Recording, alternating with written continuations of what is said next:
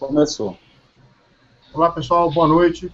É, sejam bem-vindos para mais uma edição do Security Cast aqui, webcast que a gente fala sobre segurança da informação, pentest e computação forense. Né? Eu vou convidar inicialmente hoje o pessoal para se apresentar e depois a gente entra no nosso tema que é a carreira na segurança da informação. Bom, vou começar por mim. Eu sou o Gustavo Martinelli, sou advogado especializando em direito digital. Estou atuando na área aqui em Vitória, no Espírito Santo, e tem é, uma íntima relação com a segurança da informação. Por isso que eu faço parte desses grupos, até porque eu também tenho uma, uma experiência na área de TI durante muito tempo que eu trabalhei. É, o próximo agora seria Alcion. boa noite, pessoal. Meu nome é Alcion. É, eu trabalho na área de segurança já há algum tempo também. Minha área é na parte de gestão de segurança da informação e na área de pentest, né, fazer teste de penetração, sem as brincadeiras que o pessoal faz, né, fala, né, na verdade o teste de penetração em sistemas de informação e redes de computadores. E vamos aí falar um pouquinho sobre essa parte dessa carreira do pessoal. Gilberto, né? Isso, sou eu. Beleza, pessoal, boa noite. Boa noite, Gustavo. Boa noite, Alcion. Boa noite, Zanol, que está aí com a gente. É, bom, meu nome é Gilberto Sudré, sou professor, pesquisador e consultor na área de segurança da informação e perícia forense. Sou coordenador do Laboratório de Segurança da Informação e Perícia Forense aqui do IFES, em Vitória, no Espírito Santo. É, vamos aí conversar hoje sobre a carreira de segurança da informação. Então, vou passar a palavra agora para o Zanol. Tá Boa noite, tô aqui. Boa noite. Eu sou Giovanni, sou pesquisador na área de segurança, trabalho na área de segurança da informação há um certo tempo e de vez em quando ainda dou aula de segurança da informação também. Boa noite para todos. Bom, isso aí, pessoal. Então, iniciando agora no nosso tema, é, eu queria que, que vocês comentassem, Alcione, Giovanni e Gilberto, é, sobre o que, que, que seria essa carreira na segurança da informação, primeiro, da parte acadêmica, né? Quais são os cursos ou as disciplinas, né? ou o que, que a pessoa tem que saber para que ela possa ingressar na carreira. Por exemplo, precisa de uma certificação 27001 naquela ISO, né? 27001, 27002, né? precisa saber gestão de risco, precisa saber biblioteca IT, o COBIT, alguma coisa assim. O que, que seria exatamente assim a, a carreira da segurança da informação? Bom, Posso começar aqui? Então, bom, eu tenho observado, quer dizer, a carreira de segurança da informação é uma carreira que tem uma abrangência muito grande, seja, precisa de muitas informações, detalhes para funcionar é, e para que a pessoa tenha conhecimento para atuar na área, desde a área de infraestrutura de rede, hardware, é, a parte de programação, banco de dados, sistemas operacionais, então, ou seja, é, nesse, nessa situação, eu, pelo menos na minha opinião, acho que o profissional tem que ter uma formação é, mais é, é básica e mais formal mesmo nessa, nessa situação, no ambiente de um curso de graduação, por exemplo. Então, começando com o curso de ciência da computação ou de engenharia da computação, poderia ter esse curso de é, análise de sistemas ou de sistema de informação. Só que nesse tipo de curso, com a base de redes e principalmente a base de hardware não é muito forte, a pessoa que vem dessa, desse tipo de curso, eu noto normalmente os profissionais que têm alguma dificuldade em trabalhar nessa, na área, principalmente na área de redes, quando precisar fazer algum tipo de é, análise um pouco mais profunda do ambiente de rede. Então, assim, a, a formação acadêmica, como o Gustavo comentou aí, ele começaria num curso é, formalmente de ciência da computação ou engenharia da computação. É óbvio que a autodidata, pessoas autodidatas que podem começar de um curso técnico, um curso de sistema de informação, e chegar lá e ser um excelente profissional de segurança da informação. Mas, em geral, é, eu sinto que esse tipo de conhecimento acaba fazendo falta para o profissional que está um pouco mais à frente, porque quer avançar um pouco mais nessa área, nessa situação. Quanto às certificações, que o Gustavo também comentou, é, não é uma um item uh, necessário, assim, fundamental, até porque a profissão não está reconhecida, não está regulamentada, então não tem assim uma exigência clara e formal de ter esse tipo de certificação. Na verdade, o profissional escolhe ter uma certificação mais por uma questão de é, ser reconhecido ou ter uma certa chancela no mercado com esse tipo de certificação. Bom, é, só complementando, desculpa, Alcion, só complementando um pouquinho o, o que o Gilberto disse, é, no, do ponto de vista acadêmico, eu acho que a área de segurança da informação é uma área bastante eclética, acho que tem é, espaço para atuação profissionais da, de, vários, de vários tipos de curso. Por exemplo, você que começou na área de TI, o Gustavo começou na área de TI e acabou migrando para a área de direito. É, tem a parte de gestão, que também engloba uma, uma parcela da, da, parte da carreira de segurança da informação, e tem a parte que eu costumo chamar de esfregação de bit, que são aquela, aqueles profissionais que vêm de uma carreira acadêmica bem técnica e o pessoal mais de pesquisa, mais de desenvolvimento de soluções e, e teste de invasão e coisas desse tipo. É, tem eu costumo valorizar mais o segmento acadêmico do que o segmento de certificação. É uma pós-graduação, pelo menos eu pessoalmente dou mais valor do que o cara me aparecer com competir um CISSP. Mas aí é posição pessoal minha. Certo. É, um pouquinho, eu costumo dizer que quando a gente fala de segurança da informação, eu costumo usar uma frase, não é uma frase feita, é uma frase que eu utilizo sempre nos meus, nas minhas palestras. É, segurança da informação, na verdade, ela é um, é um, você tem que ter um oceano de conhecimento, né? Porque você vai passar por várias partes. Quais partes? A parte de sistemas, desenvolvimento web, a parte de rede de computador, né? A própria segurança da informação também e então você tem que ter um oceano de conhecimento, né? só que na profundidade em si de um copo d'água. É, então é a hora que você tem que conhecer de bastante coisa, tem que conhecer sobre, sobre vários, vários tipos de como é que um sistema comporta, como é que uma, uma aplicação web ela trabalha, como é que uma página quando você faz um request na página, como é que ela faz essa busca no SQL? Você não precisa entender do SQL, né, server, por exemplo. Você precisa entender como é que o SQL se comporta numa busca dessa, porque é essa hora que você vai procurar, vai ver que tem uma vulnerabilidade ou não. Mas, enfim, é, tem, como, como vocês mesmos comentaram já, que realmente é, um, é uma área diversificada. Tem pessoas que se especializam. Ah, eu, eu procuro, trabalho na parte de vulnerabilidades web, eu trabalho na parte de pentest em geral, onde eu rodo várias ferramentas, vou descobrindo vulnerabilidades e vou trazendo soluções, possíveis soluções para meu cliente. Entre outras, a parte de gestão, que eu trabalho também, com gestão de segurança da informação, onde é, onde é a criação de políticas de segurança da informação, onde é a criação de, ou simplesmente uma análise de vulnerabilidade para trazer a gestão de risco também, que está bastante envolvida, né? E em relação à certificação, como o próprio Gilberto comentou, é uma questão de chancela. Realmente, mas fala assim, ah, é obrigatório não, mas é importante o teu usuário, é, aliás, o teu usuário reconhecer o cliente, né, que está te contratando, sabe realmente aquele cara tem ali uma certificação no MCSO da Módulo, por exemplo, no ISO 27002, eu até comentei sobre essas duas, porque são duas que eu tenho na parte de Security Officer da, da Módulo e a 27002 da, da XT, né. Então ela te dá uma certa chance, ela fala assim, aquele cara realmente tem um conhecimento, é, auxilia até na hora de ser, né, de arrumar, buscar um emprego, ou um cliente fala, não, realmente assim, eu vou contratar essa pessoa aqui. É, então realmente de cada um, de cada um. Né, não, realmente ela não precisa. Eu recentemente eu tenho um mestrado e o foco dele é em cima de segurança cibernética, onde trata de políticas é, onde está a política de segurança cibernética do país, no caso o Brasil, fiz análise em relação às políticas que têm distribuídas pelo, pelo mundo, né, a política cibernética dos Estados Unidos, né, da África do Sul, Portugal, enfim, diversas outras nações que eu fiz, eu realizei esse estudo. Então, vai de cada um, aí você vai focando. No meu caso, eu fiz inicialmente minha carreira baseada em redes de computador, tirei, é, até respondendo uma pergunta aqui já do Ed, né, tipo, passando por cima disso aqui, fala assim, ó, então, que tipo de certificação você faz? A Competia, LPIC, Competia Security Plus, Cisco, né, CCNA.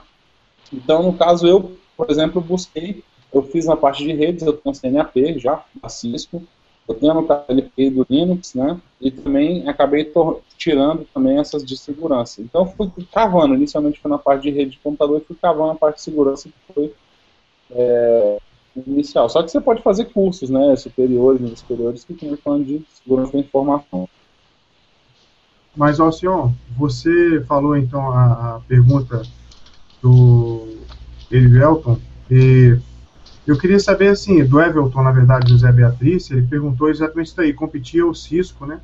É, mas você falou, a gente fala de certificação, a questão é, eu, eu preciso segregar entre gestão da segurança da informação e técnicas de segurança da informação ou não? A pessoa, quando ela vai trabalhar nessa área, ela tem que saber um, pouco dos dois, ou então é melhor ela focar só na gestão, que é uma parte mais administrativa, né? Criar processos, né? Você emprega, você cria aquela, aquele processo por trás da teoria, e a pessoa que, que vai implementar o processo é que vai fazer a parte prática.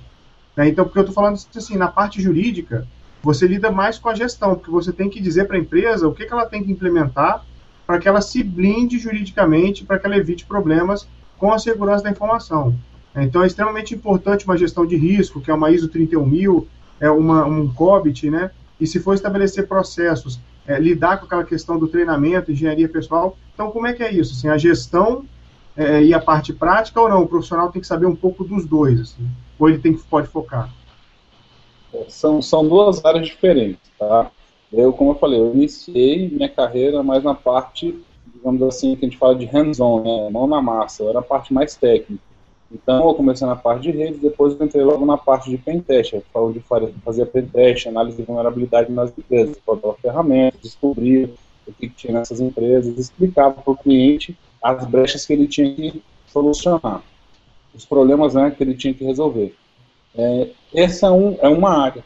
Tem outra área que é a parte de gestão de segurança da informação, que é onde é, exatamente trabalha alinhadíssimo com a área de direito, como você comentou que até o, o setor, é a área que vai criar políticas, onde vão ter lá dizendo punições, ó, o teu login, o, teu, o login e senha são intransferíveis.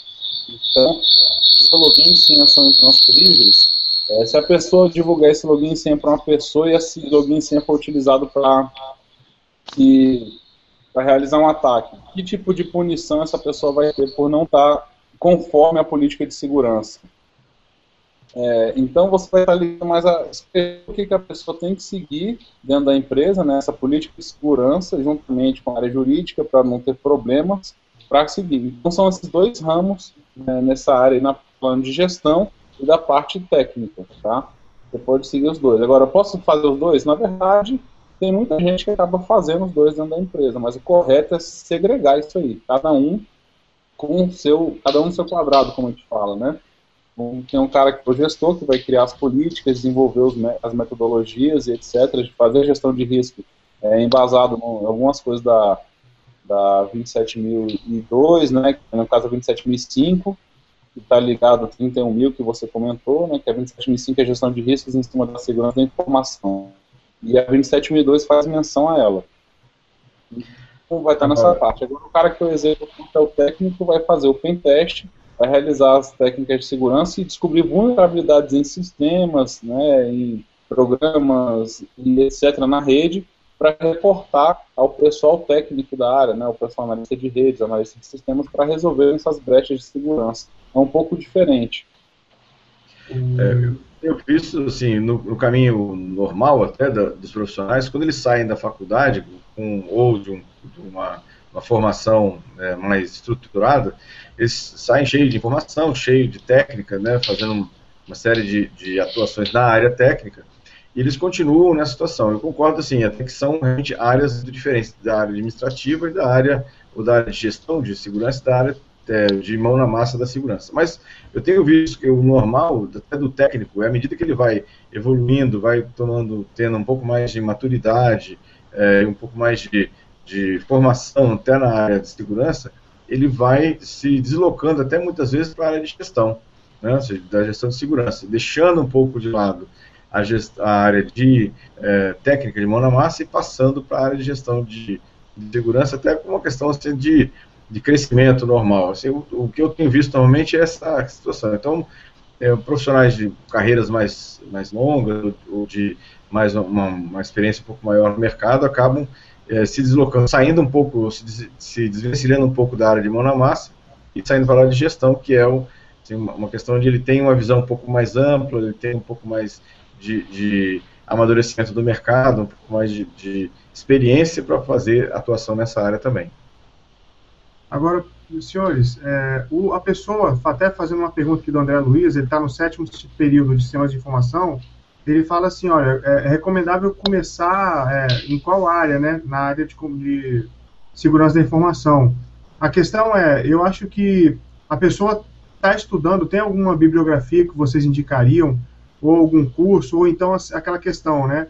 Vamos colocar a mão na massa e vai acontecer o que? Instalar VirtualBox, né, máquinas virtuais, e vamos fazer o que? Pentesting para tentar é, botar na prática os conceitos. Como é que, que, seria essa busca por saber mais assim, sobre a área de segurança da informação para quem ainda não tem nenhum conhecimento sobre a área?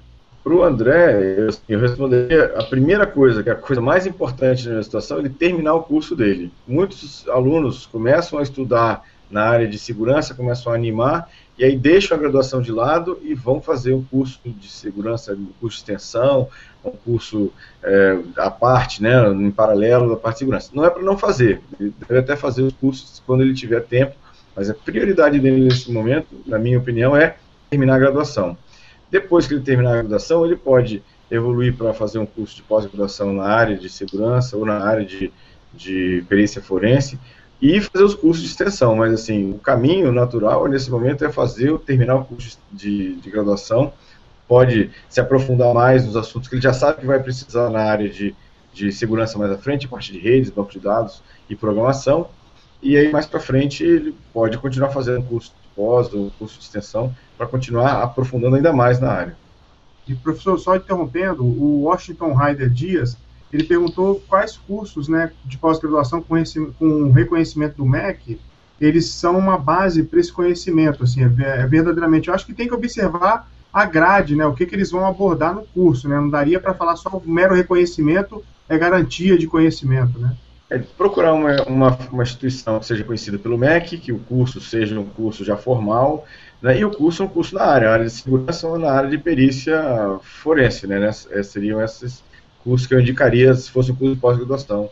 Né? Então ele procurar bastante, conversar com os, os egressos do curso, para ver o que eles acharam do curso em si, né? conversar com o coordenador, conversar com alguns alunos que estão fazendo nesse momento o curso de pós-graduação também, se ele tiver a oportunidade de fazer isso, acho que é uma boa opção. É bacana, Bom, pessoal...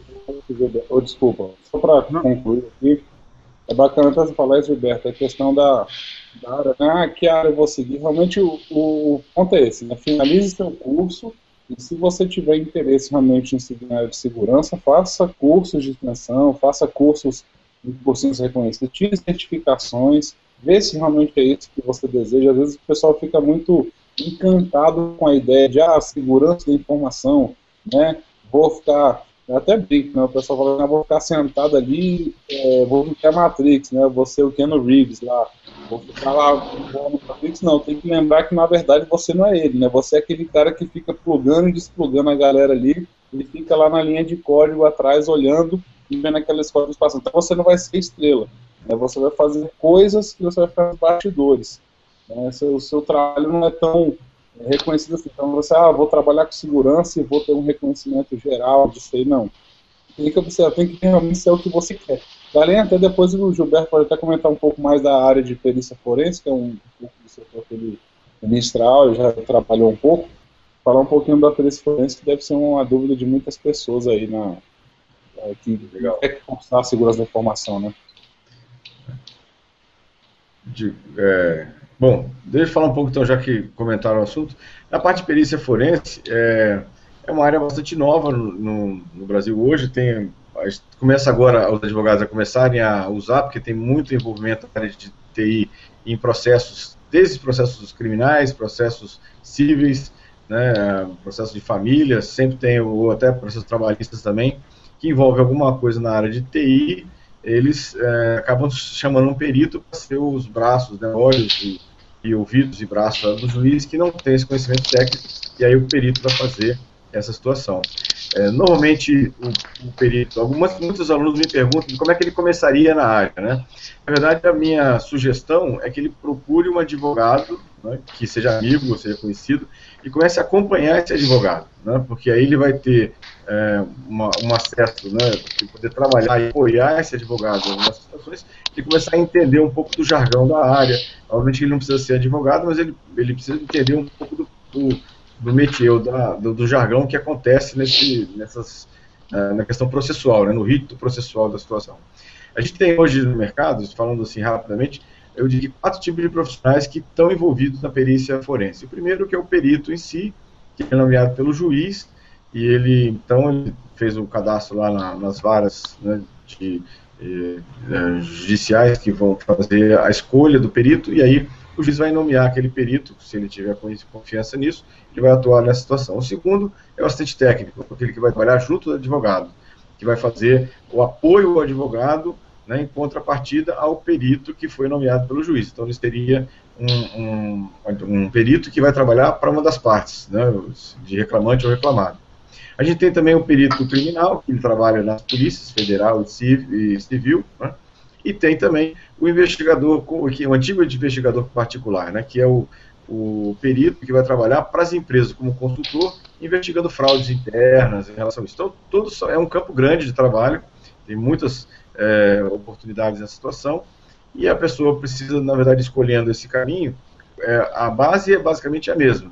Um pouco de conhecimento técnico é, bem geral nas coisas, um pouco de conhecimento processual, né, nesse, nesse, nessa questão de lidar com processos, prazos, né, e todo aquele, aquele rito processual, e, e na verdade, é, trabalhar junto do advogado no começo, minha sugestão é essa, para que consiga é, começar a entender esse processo como um todo. Pessoal, só complementando assim, o que o Gilberto falou da questão do perito judicial e do assistente processual, né, o assistente técnico, ele é o, o, o, perito que vai trabalhar para uma das partes, né, ou tentando fazer perguntas a mais para o perito, né, que são os quesitos, né, a parte de quesitação, né, ou tentando o quê? Contrapor né, uma pergunta que o perito respondeu e que, de certa forma, desfavorece o cliente ou então não revela realmente a veracidade dos fatos. Então, você tem, na verdade, dois peritos, só que um perito judicial ele está trabalhando, entre aspas, para o juízo, né, pra, em prol da justiça.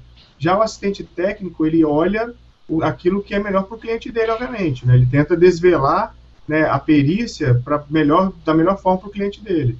Então, assim, são, são pessoas isoladas. E é uma área interessante. Agora, você precisa é, ser indicado, ou seja, ser alguém de confiança de uma pessoa que precise de um assistente técnico, né, e o perito também.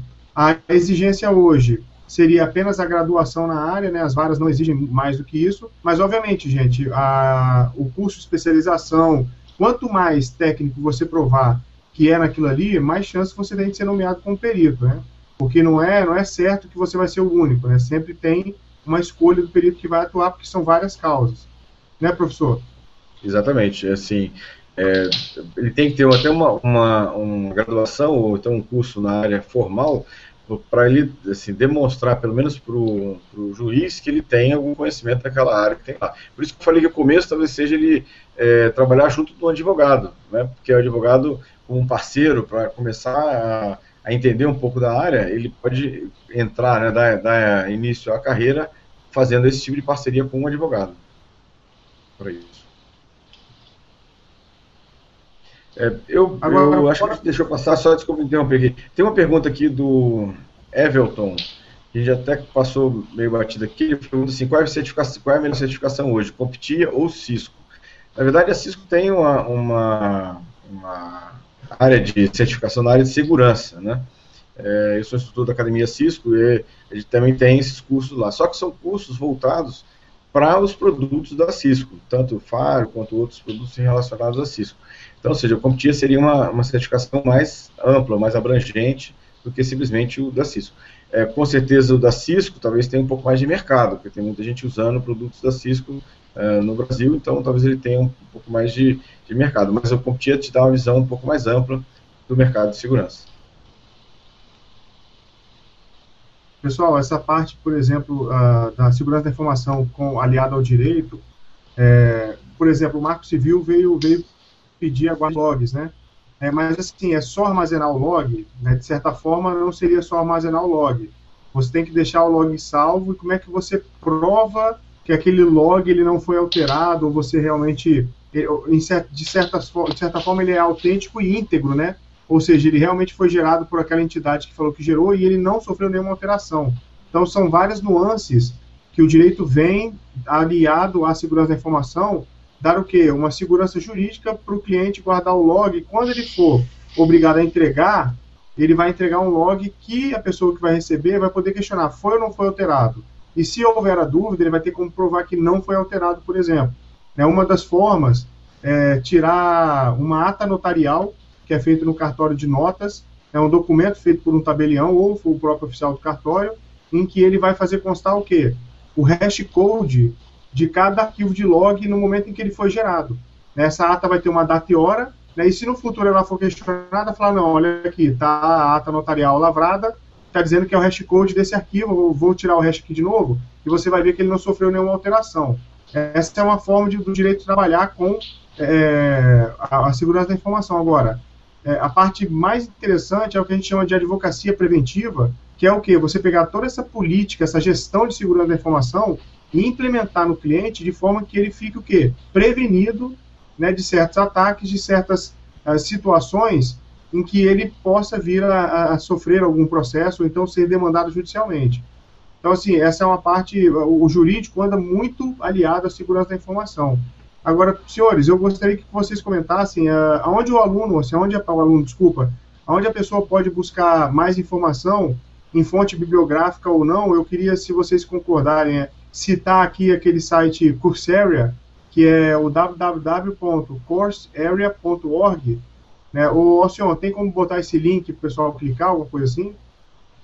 Vou colocar ali agora na nossa fanpage lá, né, que é facebook.com.br seccast, o pessoal já poder acessar ali.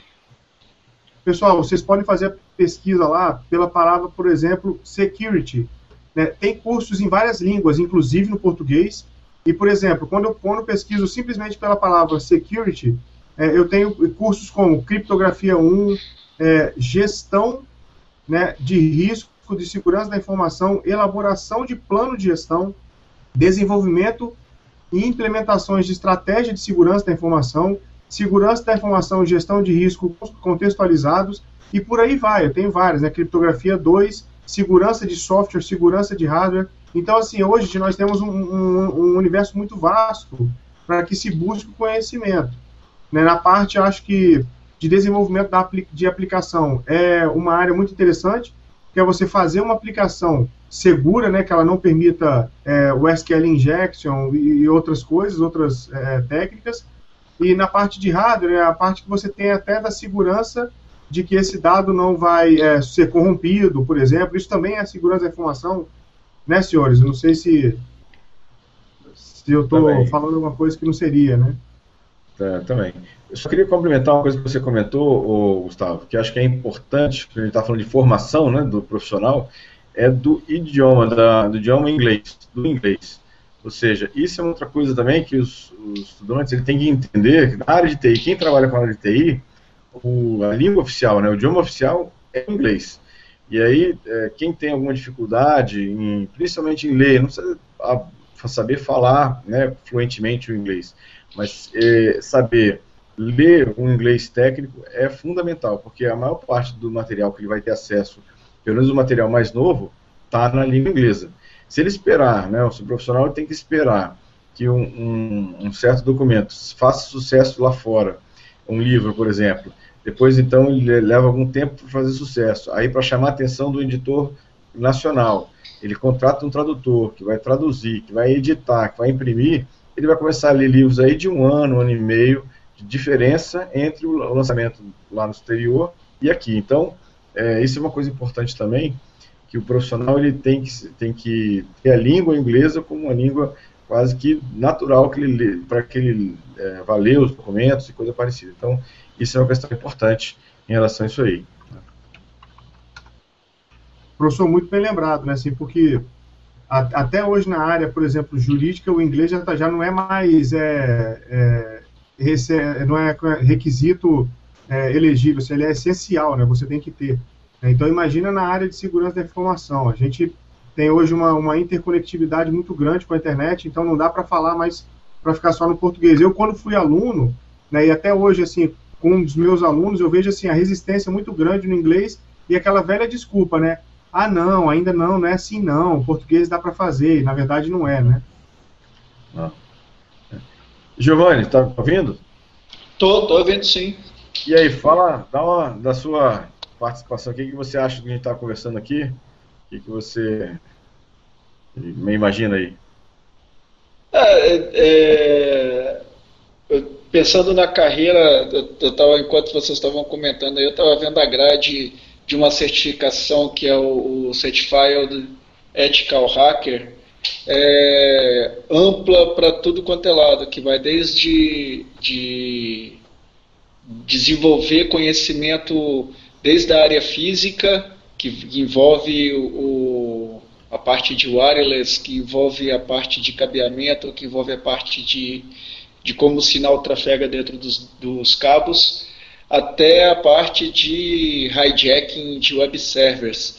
E foi justamente na hora que estava todo o texto está todo em inglês, foi justamente a hora que vocês estavam falando sobre inglês, eu estava percebendo, não, é, não tem como o, o, alguém tentar estar tá trabalhando nessa área sem estar, tá, é, pelo menos, se desenvolvendo no inglês. Não tem, não tem jeito nenhum mesmo. Eu concordo com os senhores. Legal. É. Bom, temos duas perguntas aqui, novas, na, na, na lateral aqui.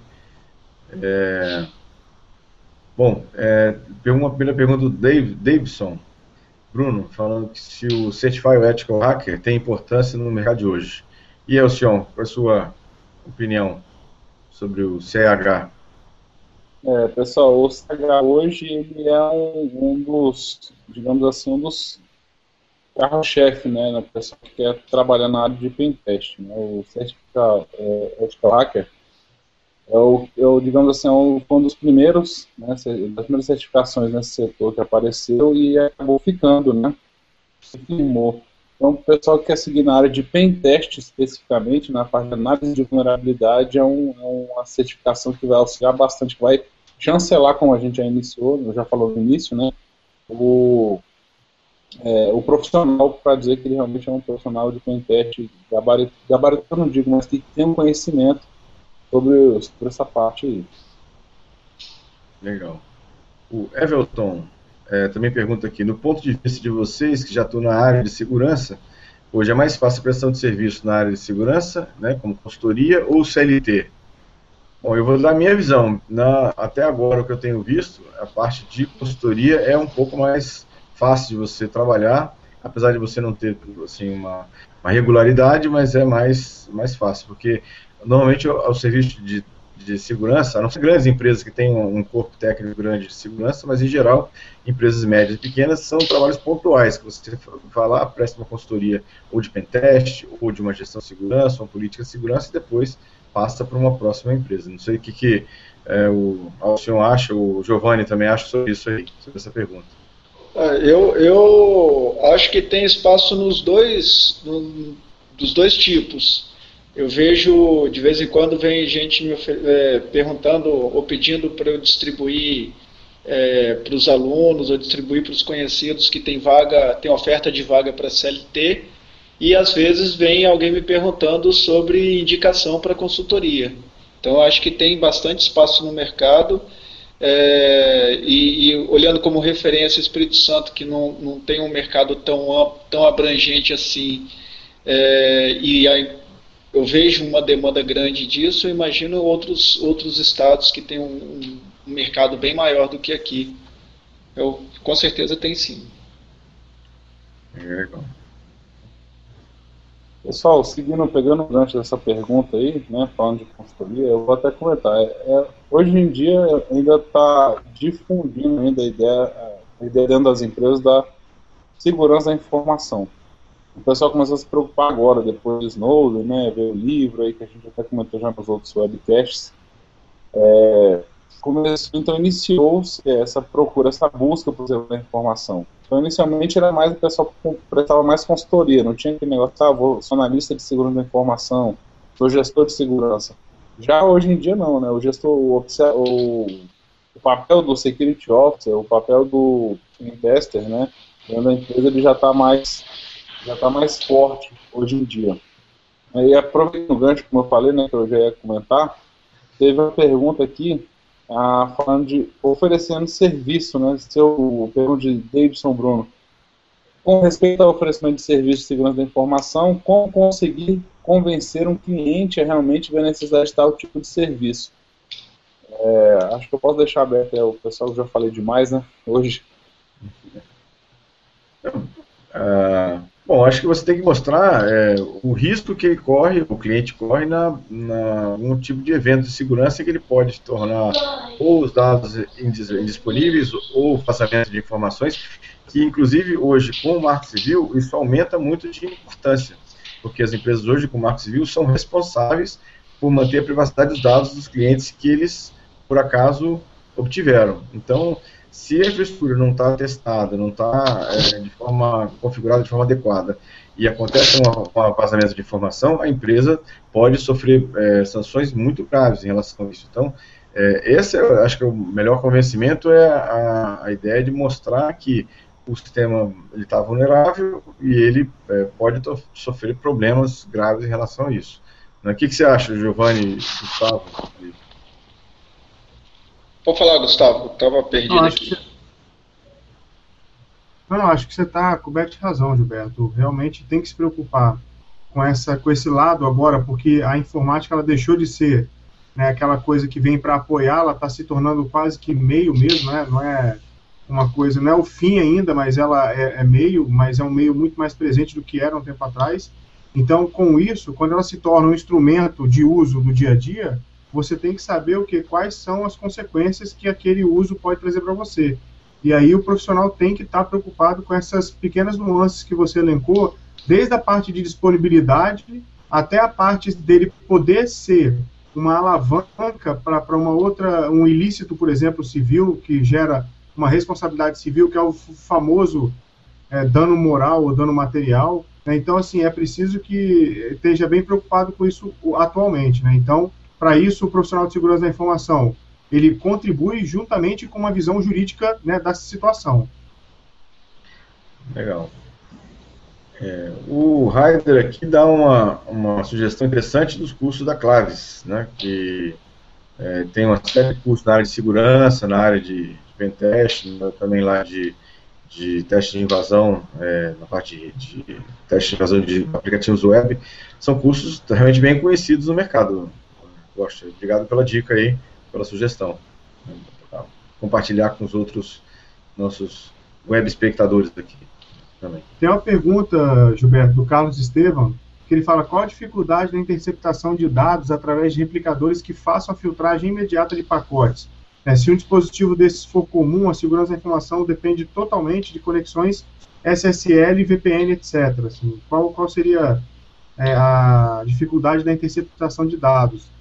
É, eu, a questão, falando exatamente em relação à internet, que é o, o meio de comunicação talvez mais comum entre, entre empresas no geral, é, a criptografia hoje é o, a, a, salvação aí da lavoura, aí, vamos chamar assim, no ambiente público, né, de dados. É, então, você tendo uma criptografia, você tendo um ambiente que você não tem o controle, que é o tal dos replicadores, ou seja, eles podem estar filtrando ou monitorando o tráfego em qualquer lugar, é, a, a, saída é a criptografia, né? você criptografar os dados de forma adequada, de, de maneira que se alguém capturar seus dados no, no meio do, do, trânsito, né, que eles estão em trânsito, é, você não, né, pelo menos os dados não vão estar vulneráveis, né?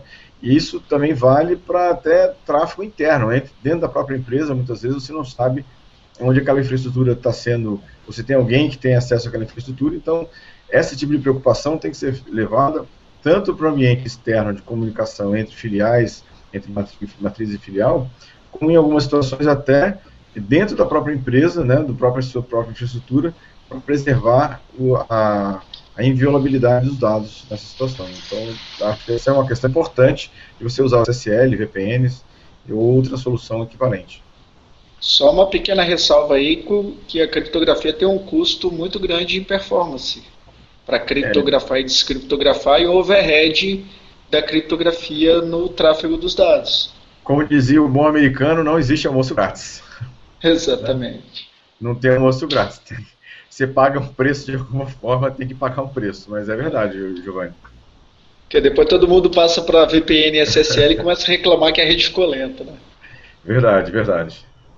É ideal é você utilizar a classificação dessas informações, sabendo que tipo de informação que você deve criptografar e que tipo de informação que ela não tem um valor tão alto para a empresa que não necessite isso aí.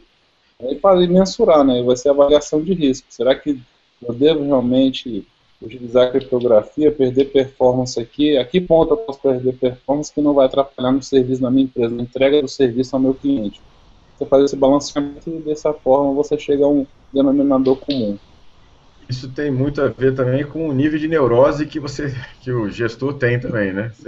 Tem o Neurotic Mode modo 3.0, ele vai querer criptografar tudo, né? Na situação. Como diz o ex-presidente da Intel, né, o Paul Tellini, fala que na área de segurança da informação só os neuróticos sobrevivem. É mais ou menos por aí. Mas para isso que existem diretores, né? Para puxar o freio de mão do pessoal que são CSOs aí, são gestores de segurança da informação. O freio de mão não deixa ao nível máximo de neurose, senão também nada sai do lugar. É verdade. Legal. Mais perguntas? Ah, tem uma pergunta aqui que hum. foi feita até para mim no. Vou só abrir aqui o. É, só um segundinho. Foi feito pelo Jonathan, ele mandou a pergunta e teve que sair no início do chat, né? Aí foi uma pergunta mais voltada nisso. Para começar na área de segurança da informação, um requisito é estudar TCP/IP e sistema operacional Linux antes? É, é, eu já, já começo a responder essa pergunta. Assim, eu acho que para você entrar na área de segurança da informação, você não deve conhecer tecnologia A, B, C ou D. Né? Como eu já comentei no início mesmo do webcast. Acho que você deve seguir um, um rumo. eu quero seguir na de redes, quero me aprofundar aqui. Então você deve puxar, ó, vou fazer um curso de segurança da informação? Não, vou fazer um curso de redes, depois eu vou me especializar em segurança da informação. Eu quero chegar a ser um gestor, quero ser um pentester. Então, o ideal é que você conheça realmente todas as tecnologias, pelo menos um pouco, para entender como é que elas funcionam, né, todos os protocolos, é, todas as áreas, entender como é que ela funciona, para que você possa aplicar, de certa forma, os conceitos básicos de segurança da informação e seguir na carreira. É isso mesmo, Gilberto? Pode confirmar é, a minha... Não, acho que é, é por aí mesmo. Acho que, é, na verdade, como a gente tinha comentado no começo, assim, a, o profissional de segurança da informação é formado de muitas coisas, muitas informações que estão em torno né, da área de tecnologia.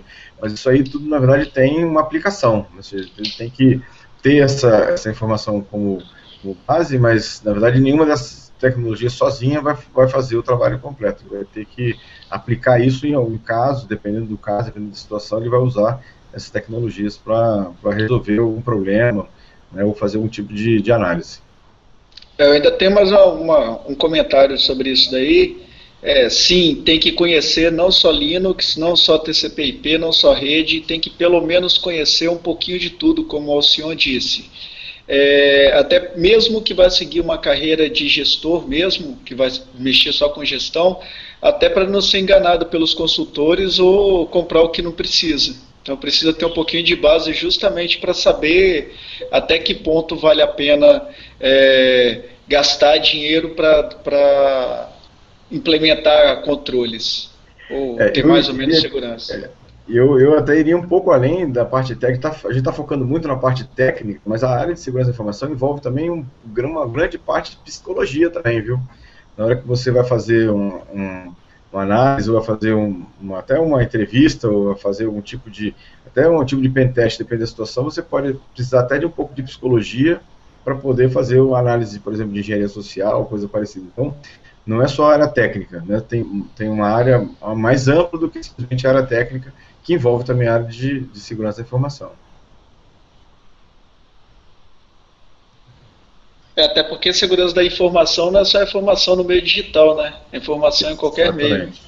Exatamente. A, a, a, proteção tem que ser feita na, da, a, produção, a informação tem que ser protegida independente do meio que ela está hoje representada, seja papel, seja uma mídia magnética, seja né, ela está em trânsito ou em algum lugar armazenado.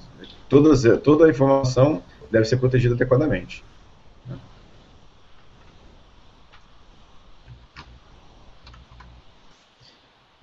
Eu estou falando aqui no mute, desculpa.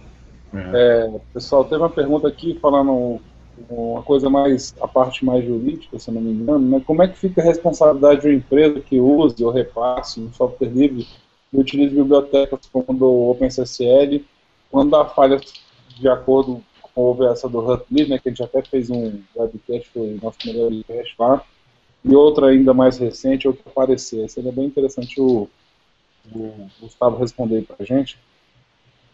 Então, quando acontece essa situação em que a empresa ela faz uso de uma ferramenta, essa ferramenta tem uma falha de segurança que permite é, alguma interceptação de dados, primeiro a gente tem que entender é que tem que ocorrer um evento danoso, tem que ocorrer um dano, né?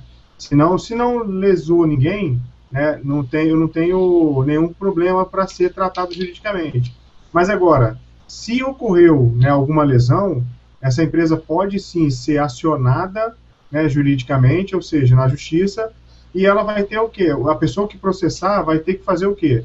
Vai ter que provar né, que aquele evento causou o dano e, e, mais assim, que foi a empresa que ele está processando que, que propiciou aquele evento. Então, a gente tem que lembrar que na internet tem aquela questão da relação de consumo, né, Gilberto? A gente já discutiu bastante isso. Isso. Então, se você é, é um consumidor, isso pode ser a título gratuito ou não, ou seja, você pode pagar ou não por um serviço na internet. Mesmo assim, você é consumidor, né? Então, se você for consumidor, aí você pode pedir uma coisa que a gente fala de inversão do ônus da prova. Aí a empresa que vai ter que provar que não, ela não causou aquele dano para você.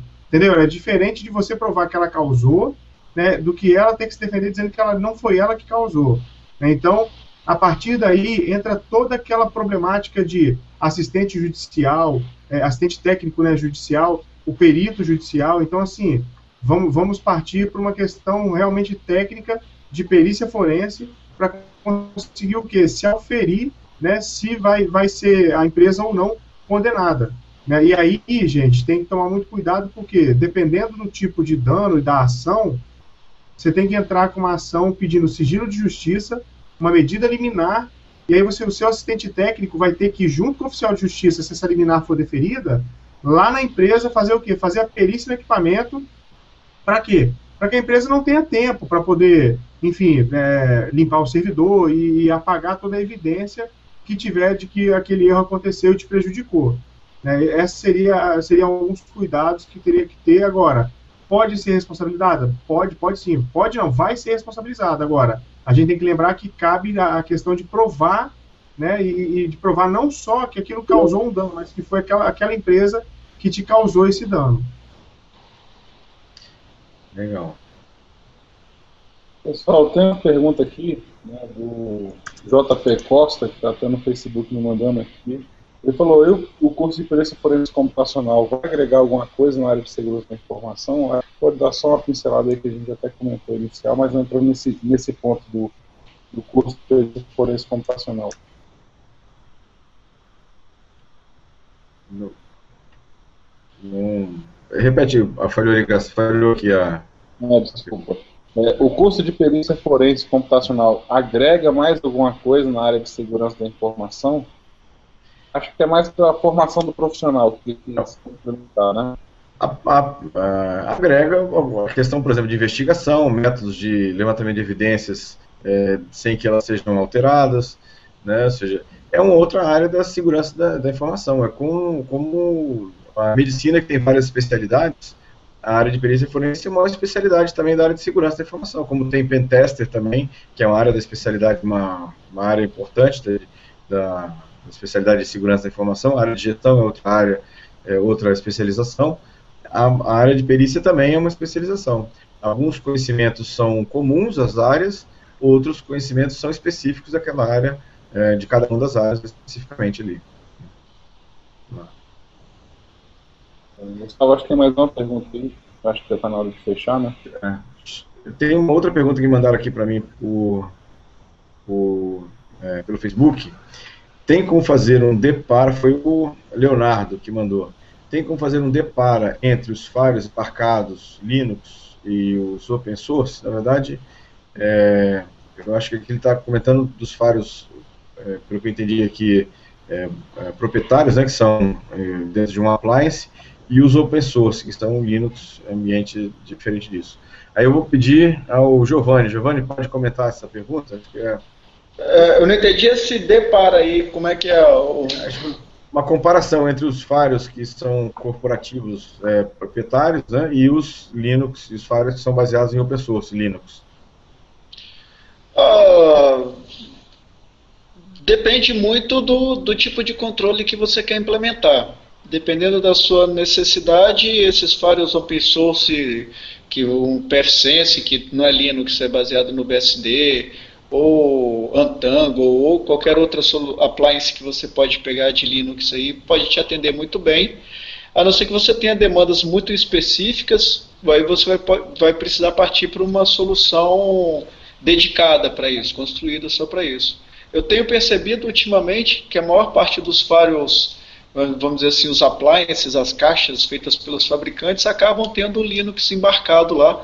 Eles trabalham mais no front-end e algumas customizações no repasse de pacote, mas na relação de performance que o hardware pode te dar. É, depende muito da necessidade. Pode ser que atenda muito bem, pode ser que não atenda. É, varia muito. Eu só costumo dizer para ter muito cuidado na hora de usar é, firewalls do tipo UTM, que a, o mercado gosta muito de falar que o UTM é, é a salvação da lavoura, mas é, tem um, uma recomendação que é assim, não coloque todos os ovos na mesma cesta. Então só, mesmo que use o TM, pelo menos compre, use poucas funções dele. Seria mais ou menos isso daí. Um, um, cada necessidade tem, tem a sua forma de atender. Eu fiz um, um só, desculpa, deixa eu só ser rápido. Eu fiz um lab no. Eu estou dando uma disciplina agora, especificamente sobre firewalls. Fiz um lab exatamente de degradação de firewall, implementando as, os testes da RFC 3511. E é perceptível a degradação de firewall UTM muito rápido. Só para a gente ficar o, o, o, a dica aí. Legal. Só é... para comentar, realmente está acontecendo é isso aí mesmo, viu? É a questão do. O pessoal está usando muito. Muito. Até brinco, né? Tem muita empresa aí, que eu não vou nem citar nome para não fazer merchandise, mas tem, nem, nem degradar também o nome, que já está trabalhando em uma delas. E coloca lá, né? A marca, logo bonitinha, faz aquele, aquela coisa bonitinha na frente, né? Acesso via web, na verdade não é nada mais que um Linux com IPT atrás rodando e cheio de funcionalidade, cheio de gracinha para mostrar para o gestor de segurança. Então é importante até essa, essa diversidade de conhecimento, como a gente comentou, para não cair numa barca para dessa, né? comprar um negócio muito caro, sendo que é uma coisa que é software livre, né, que foi modificado, melhorado, alterado e vendido com a caixa, né, dentro de uma caixinha fechada, pintadinha de cor azul, amarelo, rosa, para vender melhor. Legal. Tinha uma pergunta aqui do, do Ryder, falando sobre a área de certificação digital, né? É, se é uma área interessante de, de, se fazer. Na verdade, a área de certificação digital é, é uma área assim, que, assim, obviamente tem um relacionamento com a parte de segurança, mas acho que não é bem essa carreira que a gente está comentando agora aqui, de ser um profissional em segurança da informação. Na verdade, é mais um, uma, uma área de estabelecer identidade, registro de chaves públicas, então é mais uma área talvez mais burocrática e menos na área ligada à segurança da informação. Me, me parece que é uma área dessa, dessa situação. Legal. É, tem uma pergunta aqui também do Carlos Estevam. Né, fala a, a integração de frameworks que não foram planejados para que fossem utilizados em conjunto costuma estressar os recursos com alocações desnecessárias, duplicações e redundâncias no aproveitamento de memória em grandes projetos. É, Bom, eu posso, se me permitir, falar um pouco assim. Essa parte de duplicação de é, é aquilo, tudo que aquilo que às vezes o professor comenta, tem em sala de aula, né, Gilberto? A gente comenta muito, fala assim, não, O interessante é você replicar, duplicar, fazer hot site, fazer warm site, né, fazer site backup. Quando você vê o projeto né, da empresa que não custa nem meio milhão, o projeto está em 50 milhões, se for pensar nisso. Então, o ideal é você pensar em fazer execuções de projetos que são realmente é, voltados à necessidade daquele cliente.